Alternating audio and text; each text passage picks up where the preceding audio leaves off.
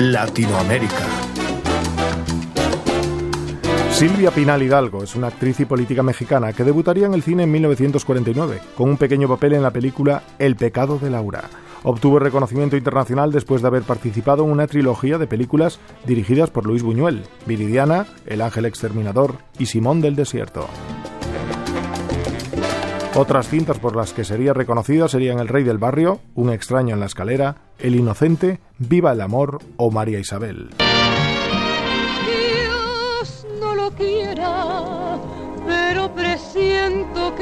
Silvia Pinal es considerada una pionera del teatro de comedia musical y de la televisión en México. A su faceta de actriz también se le suman la de empresaria y productora de varios proyectos. Por si fuera poco, tuvo una incursión en la política y ocupó algunos cargos públicos en su país natal.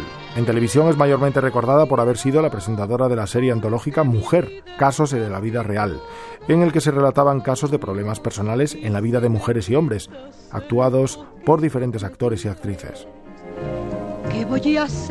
La serie comenzó a transmitirse en 1986 y mostraba historias reales que le escribían los televidentes a Pinal para ser presentados de forma dramatizada en la emisión. Ella fue quien dio inicio a la serie, apareciendo como actriz del primer episodio.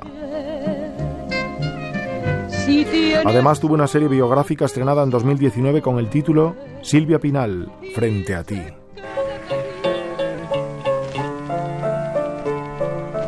Éramos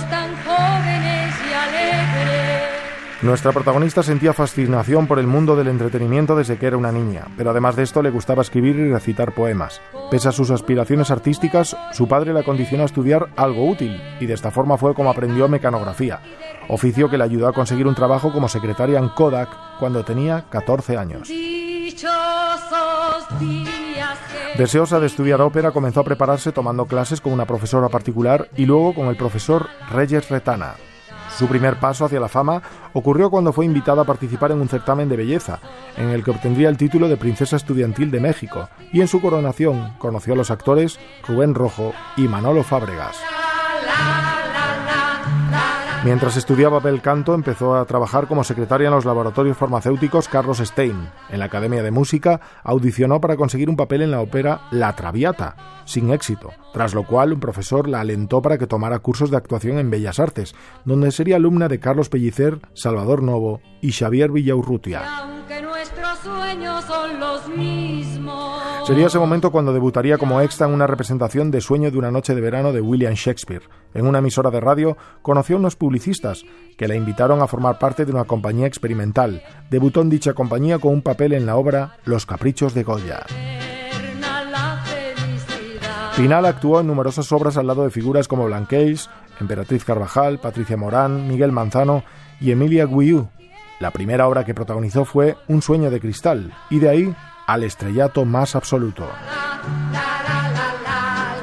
Miguel Camaño, Radio 5, Todo Noticias.